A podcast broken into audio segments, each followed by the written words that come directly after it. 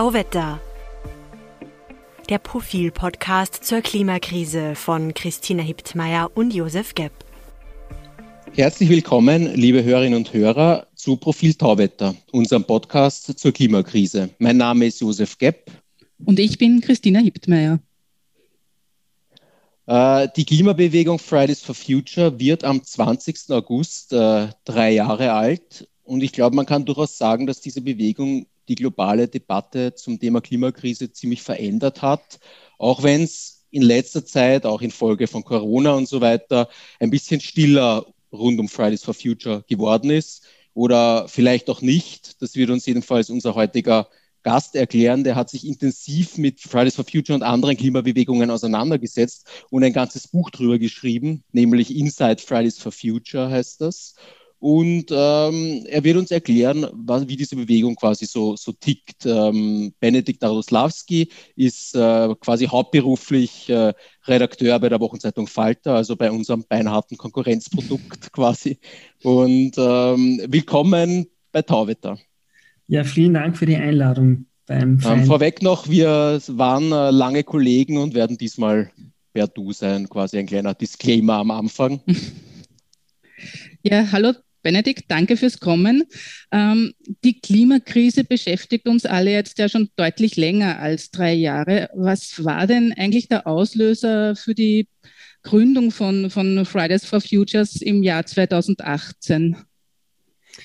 Ja, da sind ein paar Sachen zusammengekommen. Ähm, erstens äh, hat es natürlich zu 100 Prozent mit der Person Greta Thunberg zu tun.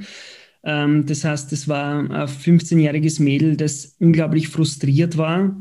Und äh, dann kommt so diese politische Großwetterlage dazu. Da war einerseits waren die schwedischen, äh, die schwedischen Parlamentswahlen. Äh, es war Hitzesommer, der für schwedische Verhältnisse unglaublich außergewöhnlich war.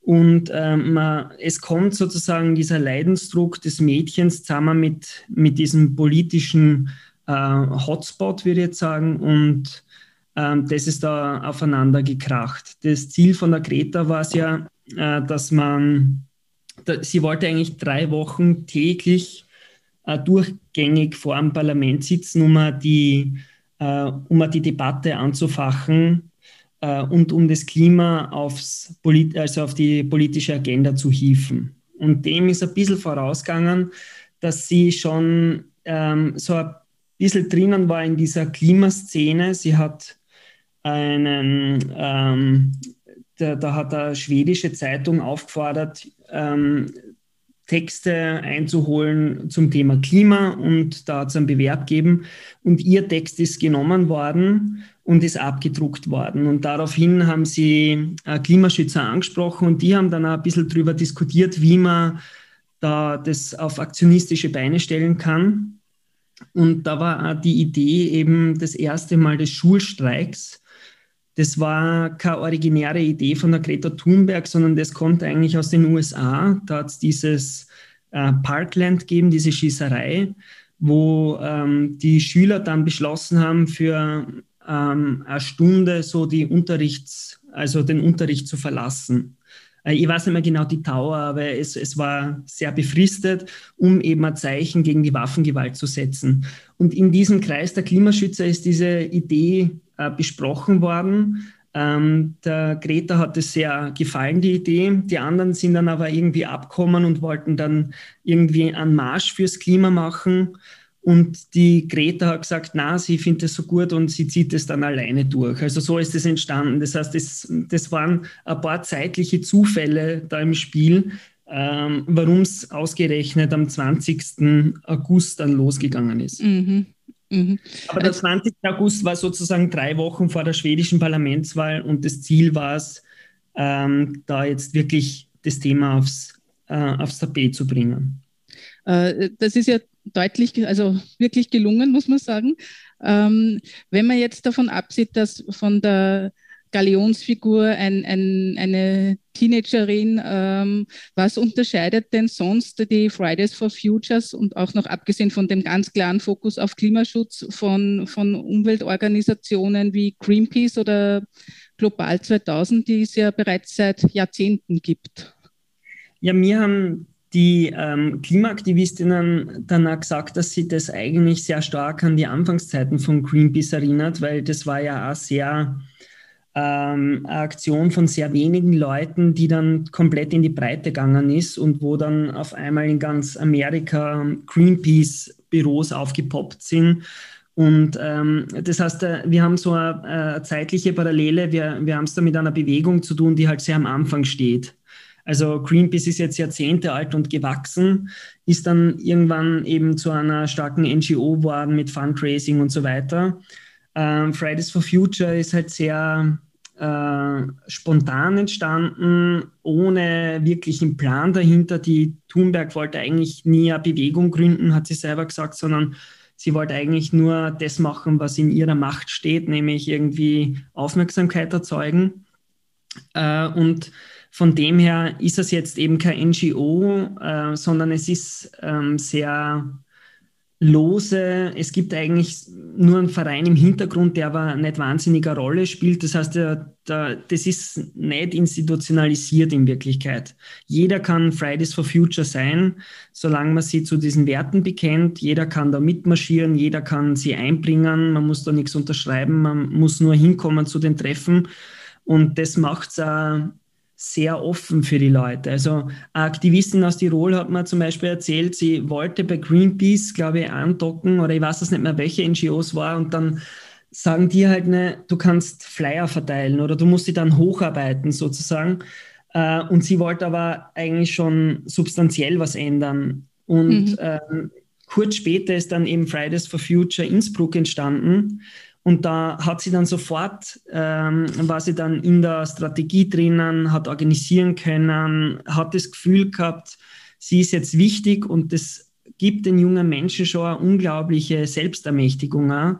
Deswegen sind die ja so mit so einem Eifer dabei, Zumindest mhm. waren es jetzt in dieser Zeit. Das ist, würde ich sagen, der qualitative Unterschied. Verstehe. Äh, daneben gibt es noch die, glaube ich, nur zwei Monate jüngere Bewegung Extinction Rebellion. Die, die wirken im Auftritt weitaus radikaler und kompromissloser. Ähm, zielen die auf unterschiedliche Zielgruppen ab oder wie hat sich das entwickelt? Ich meine, die Ziele sind ja im Prinzip dieselben der beiden Bewegungen, oder?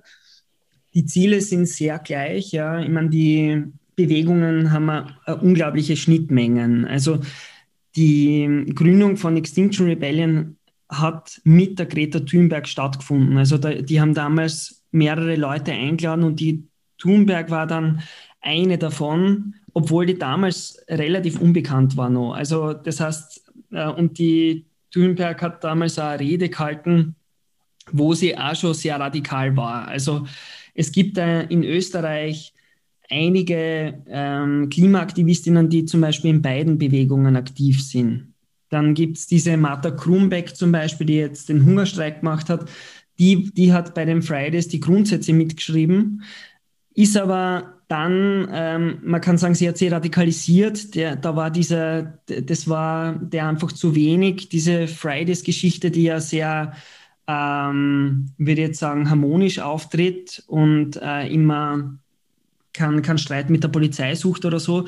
Und die, die hat sie dann radikalisiert und ist jetzt fast ausschließlich nur mehr für Extinction Rebellion. Also die fühlt sich Friday schon noch verbunden, aber die, die, die da hat es schon einen Radikalisierungsschritt gegeben. Aber es ist, äh, würde ich sagen, äh, das ist sehr ähnlich. Es gibt natürlich Unterschiede in der Zielsetzung. Die Extinction Rebellion haben zum Beispiel sehr stark diese Biodiversitätsgeschichte noch dabei. Also diese, dieses Artensterben ist für sie noch einmal gleichrangig mit, mit der Klimakrise. Fridays for Future würde jetzt sagen, dass es doch one sing, als One Single Issue, äh, also so eine ein, ein Themenbewegung ist. Ähm, aber sie sind sehr zeitnah entstanden, wobei die Entstehung unterschiedlich war, weil die Extinction Rebellion war stark geplant, äh, hat ein sehr starkes wissenschaftliches Fundament, leitet daraus äh, so ihre Ziele und äh, ihr, ihr Wesen ab. Also da, da gibt es zum Beispiel, dass sie diesen zivilen Ungehorsam, den forcieren sie ja sehr stark. Äh, und das ist in ihrer DNA drinnen. Ähm, das ist, kommt einfach aus einer soziologischen Studie, wo, wo verglichen worden ist, wie man Änderungen in der Gesellschaft herbeiführen kann. Und da gibt es dann eben die Beispiele, dass das gewaltfreie, dem ziviler Ungehorsam am erfolgreichsten ist. Und da nimmt man eben diese Widerstandsbewegungen von Apartheid, von Gandhi, von den Suff Suffragetten, das sind so diese Idole für, für diese Bewegung. Und ähm, die halten das einfach für ein notwendiges und das zielführendste Mittel. Genau. Mhm. Wobei man dazu sagen muss, dass die Fridays for Future ja auch äh, mit diesem Schulstreik ja in gewisser Weise zivilen Ungehorsam machen, aber halt auf einer ganz anderen Ebene. Die lassen sie jetzt nicht vom Polizisten wegtragen oder ketten sie an irgendwas an. Mhm. Na gut, da hat es ja auch einige Statements von Politikern gegeben, so auf die Art, sie, sie sollen noch in die Schule gehen. Das ist doch unerhört, dass die da, dass die da streiken. Ja. Es war aber genau dieser Widerspruch hat halt ganz stark das forciert, dass das so stark geworden ist. Weil da haben sie dann die Wissenschaft am, am, mit im Boot gehabt. Also da hat es diesen, äh, ich glaube von der FDP ist es gekommen, dass die, die jungen Klimaaktivisten ja nichts verstehen und dass, das, dass man das den Profis überlassen soll. Und dann haben sie die Klimawissenschaftler auf die Seiten von den, von den jungen Fridays kaut. Und so ist dann eigentlich ein ziemlicher Drive entstanden. Ja, also diese, diese Kritik hat ihnen sehr genutzt und war, war Feuer für ihren, ihren Protest. Es gibt manchmal den Vorwurf, äh, sowohl in Richtung Fridays for Future als auch in Richtung Extinction Rebellion, dass sie soziale Faktoren quasi nicht ausreichend mit berücksichtigen. Also es war zum Beispiel diese sehr umstrittene Aktion in London, glaube ich, wo die Extinction Rebellion eine U-Bahn-Station blockiert hat oder eine Autobahn oder sowas, wo gerade sozusagen die, die einkommensschwachen Pendler in der Früh in ihre als Kellner oder was auch immer Richtung Innenstadt fahren. Äh, ist da was dran an diesem Vorwurf und wie gehen, wie gehen die Bewegungen damit um? Ich habe das Gefühl, dass sie äh, das eigentlich sehr, diese soziale Komponente sehr stark immer betonen. Das steht äh, zumindest bei den Fridays in ihren Zielen drinnen.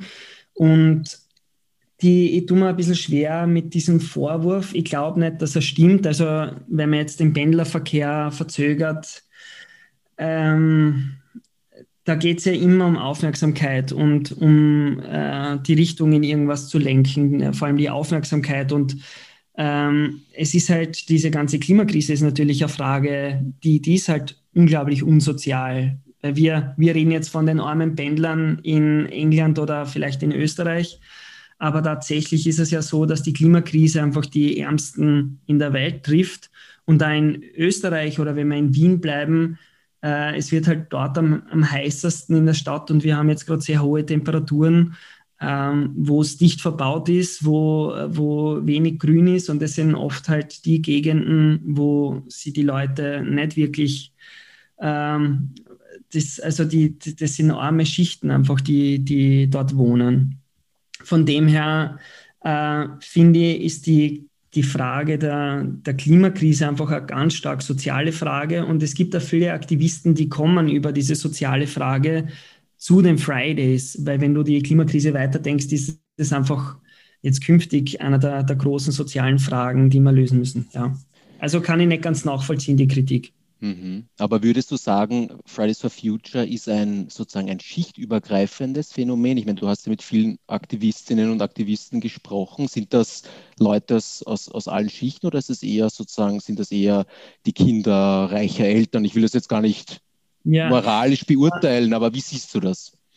Also das ist sogar wissenschaftlich untersucht äh, und da kommt klar raus, dass es kein schichtenübergreifendes Phänomen ist, sondern dass das eben Kinder von, von guten Häusern, äh, aus guten Häusern sind. Äh, die Leute, mit denen ich geredet habe, das waren lauter junge Leute, wo ich mir gedacht habe, boah, die sind wahrscheinlich in zehn Jahren meine Chefinnen und Chefs, äh, weil die sind einfach saugescheit und, und haben das irgendwie voll checkt und, und äh, reden halt besser als ich, obwohl ich Journalist bin. Und äh, ja, also da, da, die sind halt, das kann man durchaus sagen, dass, dass die, die Elite, würde ich jetzt sagen, die Bewegung führt.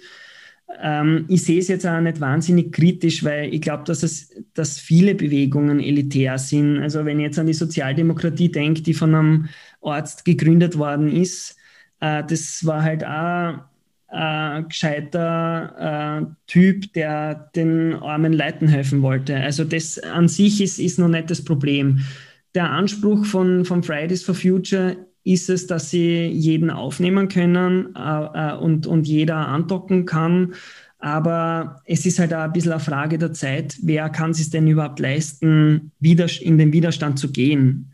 Und das ist halt eher so das studentische Milieu und äh, das Milieu, das halt irgendwie von, von der, vom Elternhaus die Sicherheit hat. Aber konkret äh, gibt es eben äh, da die Studien, dass, dass sie, glaube ich, die meisten der oberen Mittelschicht zuordnen. Die, da, da haben Protestforscher von Wien einfach äh, gefragt, wer da auf dieser Demo ist. Und das waren einfach Leute, die, äh, die sie eben wohl, als zum Wohlstand zählen. Und ja, von dem her, die kommen, die sind akademisch, das heißt, sie sind ganz oft Kinder von Akademikern, so sind die einzuordnen. Und wie alt ist so der durchschnittliche Aktivist? Ist das tatsächlich noch ein Schüler, weil es ja, weil es ja mit Schulstreiks begonnen hat, oder sind das äh, eher Studenten, wie du da jetzt gerade ja. quasi angedeutet hast? Das ist lokal sehr unterschiedlich. In Wien äh, ist es sehr studentisch. Das ist, hat dann mit der Geschichte der Wiener Bewegung zu tun, weil es eben von drei Studenten gegründet worden ist. Und man muss sich das so vorstellen, dass das dann konzentrische Kreise zieht. Das heißt, man lädt zuerst einmal seine Freunde und Bekannten ein, die sind dann ungefähr gleich alt. Und aus dem äh, hat sie damals, zumindest in Wien, und das war eben die erste Gruppe und ist heute noch die größte Gruppe, ähm, haben sie dann also die, die Leute ergeben, die da im Protest führend waren und, und das irgendwie in, in den ersten Monaten stark vorantrieben ha haben. Und deswegen ist es in Wien zum Beispiel im Schnitt älter als in anderen, äh, in anderen Ländern, in anderen Städten. Grundsätzlich sagt die Protestforschung, dass es ganz ungewöhnlich jung ist, das Alter. Also ich habe den Schnitt jetzt nicht mehr parat, aber ähm, das ist natürlich sehr auffällig, dass es eine Jugendbewegung ist. Die Fridays for Future bezeichnen sie ja als Bewegung, das aus der Jugend kommt. Ähm, und äh, es ist, wie gesagt, aber, aber ein bisschen unterschiedlich, je nachdem, wo wer zuerst sie als Fridays definiert und wer das aufbaut.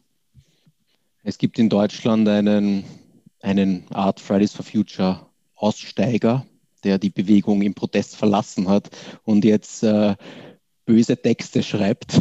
und der sagt zum Beispiel, ich habe da mir was rausgesucht, bei denen geht es nur um Gin-Tasting und Diskussionen über plastikfreies Einkaufen und Zero Waste. Also quasi so eine Lifestyle-Geschichte jetzt mal. Äh, ist dir, ist dir das auch begegnet? Kommt da so ein bisschen so eine so ein auch schichtbedingt so eine gewisse Oberflächlichkeit manchmal rein oder kannst du das überhaupt nicht nachvollziehen?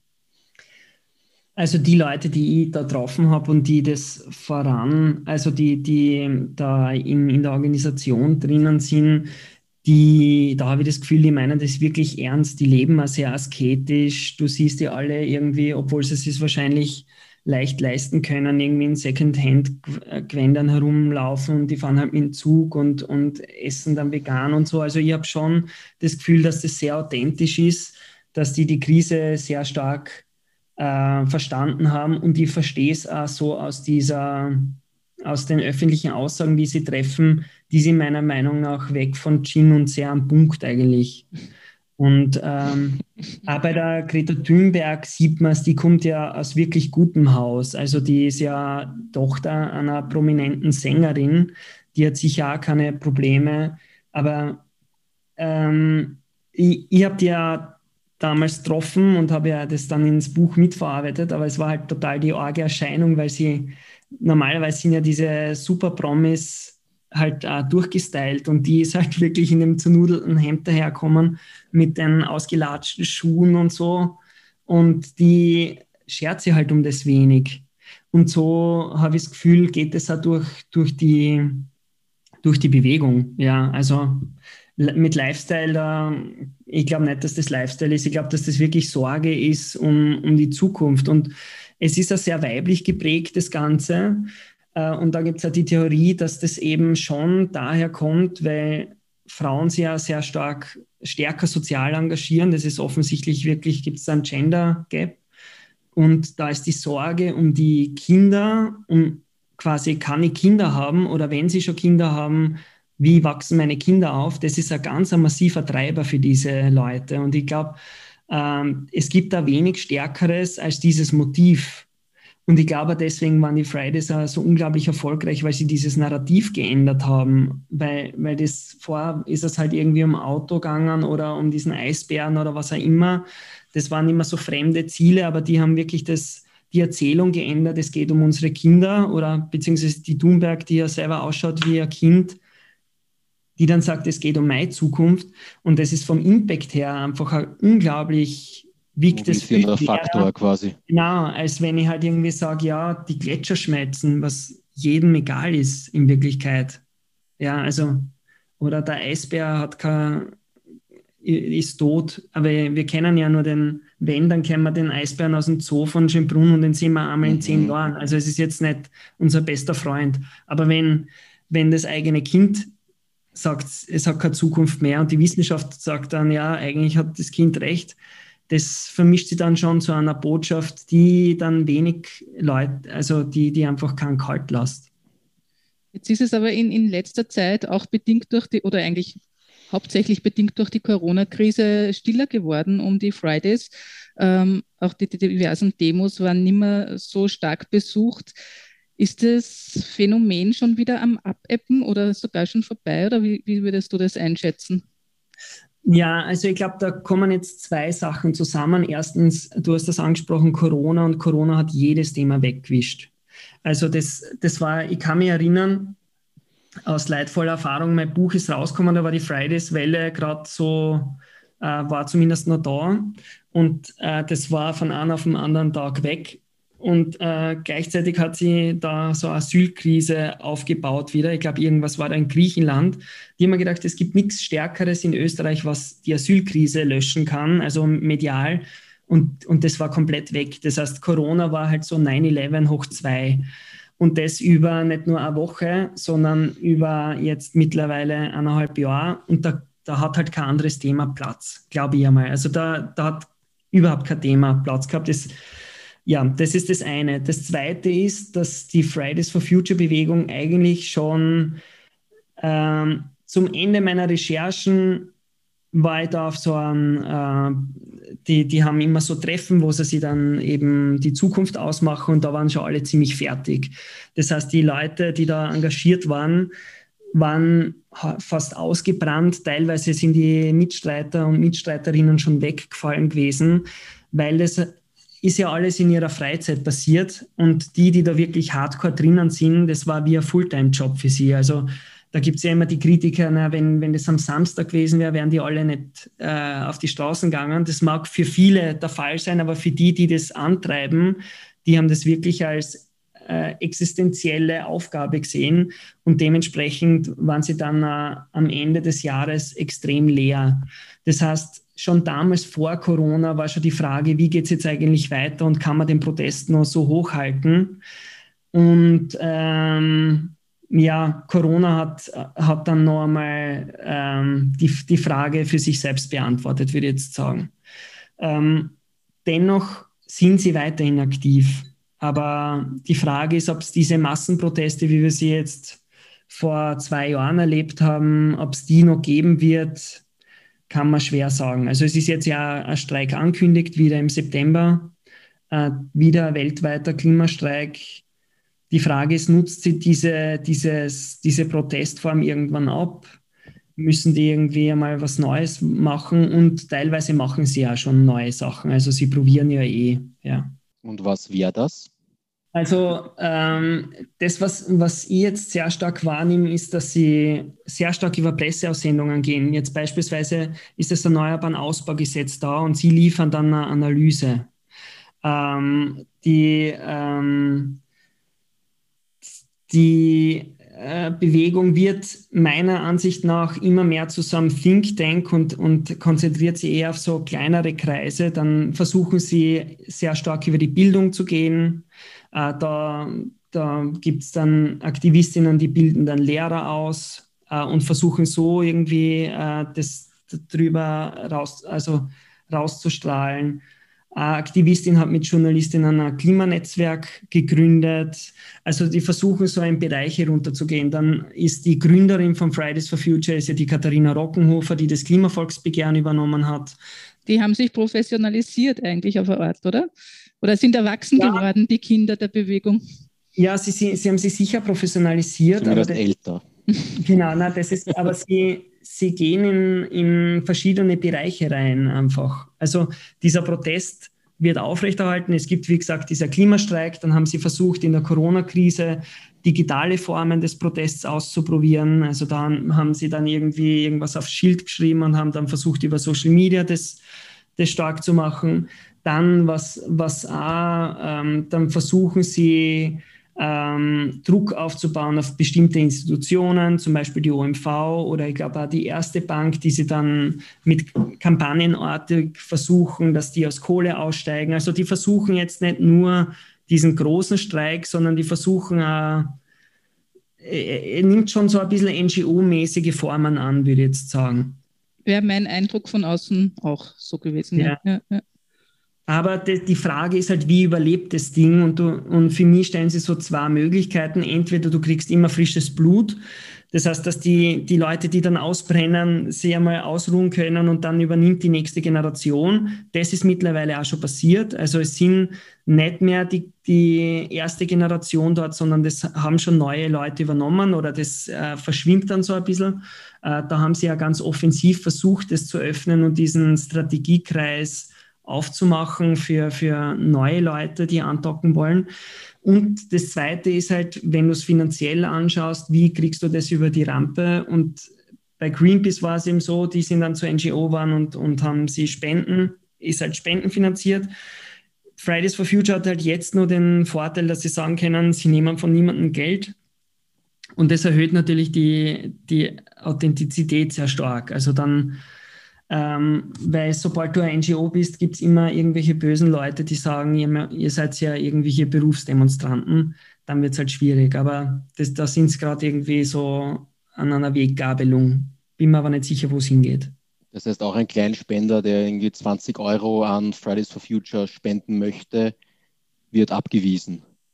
Na, Spenden nehmen die schon, aber sie äh, widmen es äh, immer dem, also es ist sehr transparent und, und werden halt für, für so ähm, für Buntstifte, für Plakate, für. Banner genommen. Also das, es verdient niemand dran, sondern das ist, sind dann Sachmittelspenden und die gehen auf den, auf den Demos oft mit diesem Klingelbeutel herum und man kann dann nachvollziehen, wofür sie das ausgeben haben. Also ähm, aber es ist kein, es gibt keinen irgendwie Geschäftsführer von Fridays for Future, der irgendwie Fundraising macht. In ja, Weise. Oder, oder halt irgendwie abhängig ist von Fridays for Future und Geld verdient damit.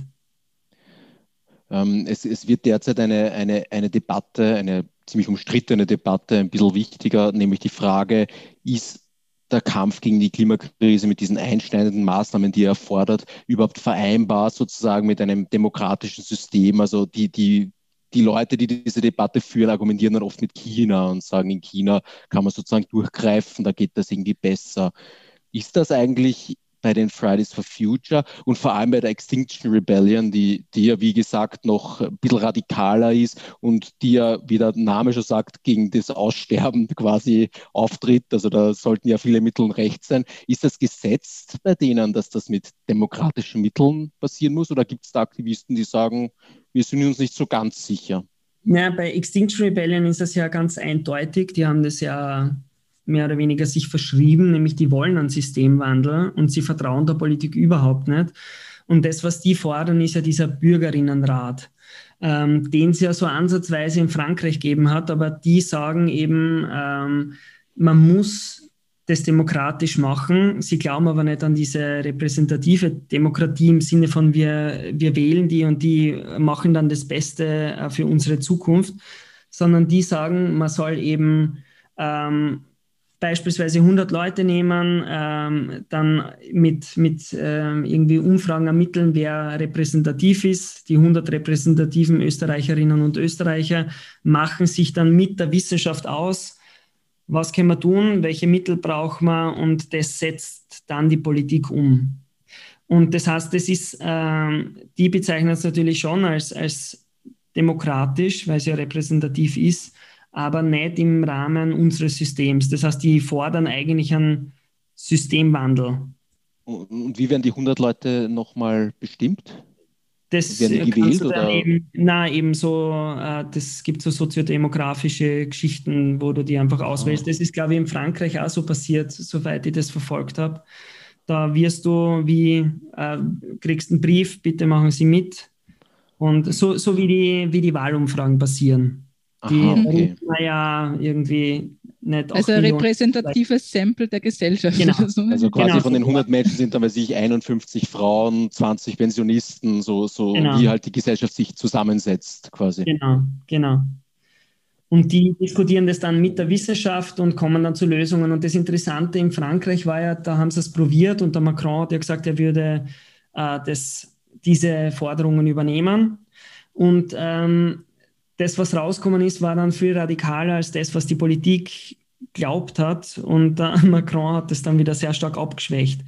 Das heißt, äh, es scheint so zu sein, dass wenn du wirklich 100 informierte Leute drinnen hast, die über, über die Sache informiert sind, eben, äh, dass die dieses Problem stark erkennen und, und äh, drastischere Mittel machen, als, als das unsere Politiker heute zutrauen würden bei den Fridays, die bezeichnen sie als demokratisch in ihren, Grund, in, in, in ihren Grundsätzen und, und die sind ja unglaublich basisdemokratisch. Also ähm, es ist eine Extinction Rebellion sehr offen. Also die, die haben jetzt kein Problem vor Demokratie. Die glauben sogar an die Menschen, so würde ich sagen. Eben nicht an den anderen Führer, der dann gut ist oder schlecht, sondern die glauben, wenn man die Vernunft walten lässt, würden viel drastischere Maßnahmen passieren, als sie passieren.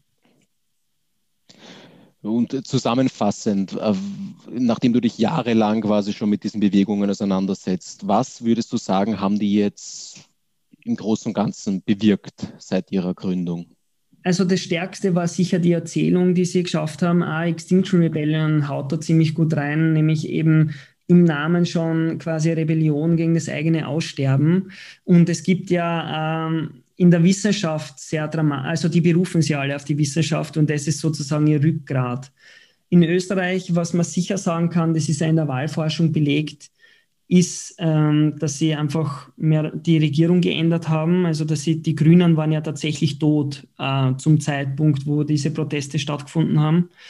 Und ähm, dann ein Jahr später haben sie ihr historisch bestes Ergebnis eingefahren. Sie haben Europa geändert, also dieser Green Deal, glaube ich, wäre nicht zustande gekommen, wenn nicht die Grünen so stark gewesen wären, die ja die Legitimation gehabt haben von der Jugend und wo die von der Leyen ja dann auch Gas geben hat müssen, sozusagen. Das heißt, diese Auswirkungen werden wir schon noch sehr lange spüren ich merke im, im, wissenschaftlichen Diskurs, dass sich da sehr viel geändert hat. Also die Wissenschaftler sind und Wissenschaftlerinnen sind radikaler worden. Sie trauen sich jetzt mehr sagen, sie gehen nach vor. Es hat da Wissenschaftler gegeben, die Wahlempfehlungen auf, ausgesprochen haben in Österreich, was völlig äh, neu war. Ähm, ja, und ich glaube, mit diesen politischen Änderungen äh, kommen auch die finanziellen Änderungen. Das, das geht so mit einher. Ich meine, es ist jetzt nicht alles die Klimabewegung, es hat da schon einen Zug gegeben davor, aber dass das Top-Priorität worden ist, dass die Medien auf einmal darauf reagieren und wahrscheinlicher, dass es Profil Tauwetter gibt oder im Falte des Naturressorts, äh, auch das wird wahrscheinlich sehr stark damit zusammenhängen, dass sich das Mindset der Menschen einfach geändert hat in den letzten drei Jahren oder in den letzten zwei Jahren.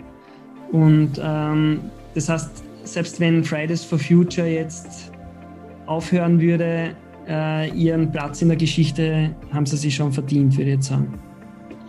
Das sind würdige Schlussworte für dieses Interview. Danke fürs Kommen. Ähm, das war Benedikt Nardoslawski und ähm, sein Buch heißt Inside Fridays for Future, ist im Falter Verlag erschienen. Wir werden die bibliografischen Angaben dann auch auf unserem äh, Twitter-Konto wiedergeben. Ähm, jetzt kommen wir zu unseren Schlussworten. Äh, wir würden uns freuen, wenn Sie uns auf Twitter folgen unter dem Account Profil Tauwetter. Schicken Sie uns dort Anregungen, Kritik, äh, Feedback. Alternativ gibt es auch die Mailadresse podcasts.profil.at. Vorsicht, Mehrzahl Podcast. Podcasts. Empfehlen Sie uns weiter, abonnieren Sie uns und bewerten Sie uns auf den gängigen Plattformen, wo man seine Podcasts hört. Und besonders freut es uns, wenn Sie unseren eigenen Tauwetter Feed abonnieren. Den finden Sie, wenn Sie auf Apple iTunes, Spotify oder den anderen Plattformen nach Tauwetter suchen und auf Abonnieren klicken. Das war's für heute. Danke fürs Zuhören und bis zum Freitag in zwei Wochen bei Tauwetter.